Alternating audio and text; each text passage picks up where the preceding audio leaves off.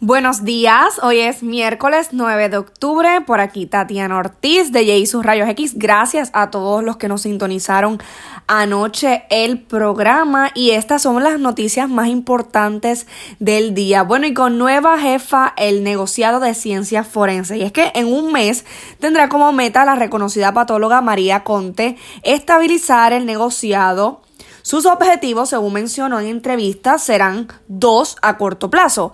Atender el asunto con la entrega de los cadáveres examinados por la dependencia y encaminar la reacreditación de la institución. Conte señaló que para esto ya tiene un plan que aunque no reveló detalles, sí adelantó que será ella misma quien realice una parte de estos estudios forenses, una buena parte. La nueva jefa de forenses ya había dirigido, para los que no lo sepan, la agencia entre el 2010, entre el 2009, debo decir, y 2012. Y la activación de la Guardia Nacional le cuesta al país. Y aún se desconoce cuánto le costará al país la activación de la Guardia Nacional para este asunto de la crisis que hay con la falta de embarcaciones en ATM. Sin embargo, se informó que cerca de 7 mil a 8 mil dólares se estima que es el total por día. Como usted sabe, hay dos embarcaciones averiadas, esto, las embarcaciones que transportan eh, residentes y turistas y ciudadanos regulares a Vieques y Culebras y, y viceversa, hasta Ceiba las cuatro veces que anteriormente se había hecho esta misma activación del gobierno, esta misma activación, el gobierno había desembolsado cerca de 170 170.325 dólares. Así que escuchó bien, las cuatro veces que anteriormente se había hecho, 170.325 dólares. Se informó que todavía la Guardia Nacional espera por pagos del gobierno de esas cuatro veces que anteriormente se ha hecho. Y en la cuerda floja Henry Escalera, y este es el comisionado de la policía. El puesto y gestión del comisionado de la policía como les mencioné, Henry Escalera, son objeto de evaluación. Esto luego de ordenar el traslado del piloto de Fura de la unidad aérea a Morovis por este negarse a transportar a, la directora de ATM, Mara Pérez. Según el secretario del Departamento de Seguridad Pública, Elmer Román, en un momento dado se sentará con la gobernadora para conversar sobre este asunto y ver qué procede.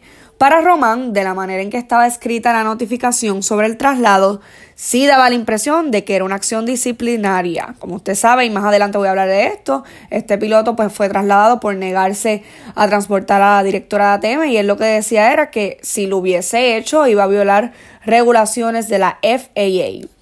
Y FEMA desmiente a Jennifer González. Y es que con bombos y platillos, y esta noticia ayer yo pues se las informé. La comisionada residente en Washington, en Washington, Jennifer González, había anunciado la asignación de 46 millones de dólares para la construcción de un nuevo hospital en Vieques, pero ayer fue desmentida por FEMA. Mediante una primera comunicación escrita, FEMA señaló que la información brindada por la comisionada era inexacta que se ha desarrollado una estimación de costo inicial para el CDT de Vieques, pero este proyecto aún no se ha finalizado y todavía está en proceso. González pues despotricó contra FEMA diciendo que no iba a permitir más el juego doble de decir una cosa en privado y otra pública. Y bueno, Martins Barbecue, la casa prácticamente del pollo asado en Puerto Rico, tiene comida fresca hecha todos los días y tienen una oferta súper buena. Así que si usted va a buscar almuerzo hoy, vaya a Martins Barbecue y la oferta es de un cuarto de pollo con dos mini complementos por $4.99 más impuestos en las tiendas participantes. Ellos tienen sobre 15 complementos a escoger entre yuca, amarillitos, arroz, vegetales. Así que usted va a buscar, si va a buscar almuerzo, cena, tiene esta oferta en Martins Barbecue. Ya sabe, un cuarto de pollo con dos mini complementos por $4.99 más IVA. Esto está buenísimo. Y sigue la lluvia de contratos, esta vez por parte de Georgie Navarro, familiares de políticos entre ellos la primera dama de Aguas, de Aguas Buenas, que es asesora.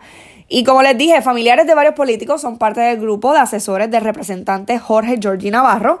Cerca de 20 consejeros ofrecen servicios de consultoría al legislador, en los cuales se encuentran figuras como la primera dama de Aguas Buenas, Iracema Flores Camacho, Oswaida Santiago Ortiz, ex compañera del senador Eric Correa Rivera, Edison Misla Grillasca, hijo del ex representante Edison Misla Aldarondo, entre otros. Y esto entrenó Y, y mire esto, entre enero de 2017 y mayo de este año, Navarro, quien preside la Comisión de Gobierno, ha comprometido 561.488 dólares, o sea, más de medio millón, en servicios de consultoría administrativa, legislativa y legal.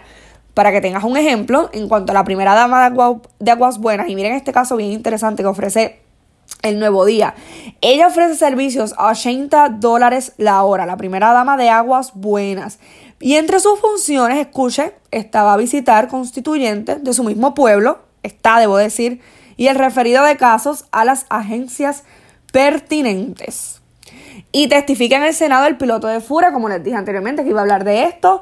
Él podría demandar y modifican su traslado. En la vista pública del Senado, el piloto, el piloto de Fura, José Almodóvar, dijo que podría tomar alguna acción civil luego de ser sancionado como ya indiqué anteriormente, tras haberse negado a transportar a la, directora de ATM, Mara Pérez, desde Vieques, mediante una ponencia, Henry Escalera, el comisionado de la policía, señaló que se dejó sin efecto el traslado, así que él va a regresar a Fura, pero hacer labores administrativas en lo que culmina el proceso de investigación. El piloto denunció que, que, su traslado fue fulminante y que no se le dio la oportunidad de defenderse. También indicó que todavía no ha sometido una querella ante la Comisión Federal para la Igualdad de Oportunidades en el Empleo, por lo que no se descarta y deniegan solicitud de nuevo juicio para los acusados de la masacre en Trujillo Alto. Y es que el Tribunal Supremo denegó esta petición de nuevo juicio que hicieran los abogados de los acusados de asesinar a una mujer y sus hijos en hechos ocurridos en el 1989. Este caso es bastante notorio.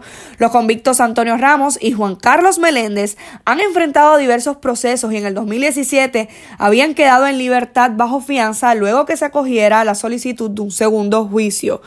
Y fue un análisis de ADN mitocondrial que se le realizó a uno de los vellos públicos encontrados en la ropa interior de la víctima, el que reflejó que los vellos no eran de los convictos y fue precisamente este hallazgo la pieza clave para que ellos quedaran en libertad en el 2017, ya que esa prueba se descubrió hace algunos años. Y bueno, esas fueron las noticias más importantes del día. Agradecida con todos ustedes que me siguen escuchando de nuevo repito, Jay está de vacaciones, ya lo he dicho en los podcasts anteriores, pero para los que me siguen preguntando, Jay continúa disfrutando de sus vacaciones, así que tengan bonito día.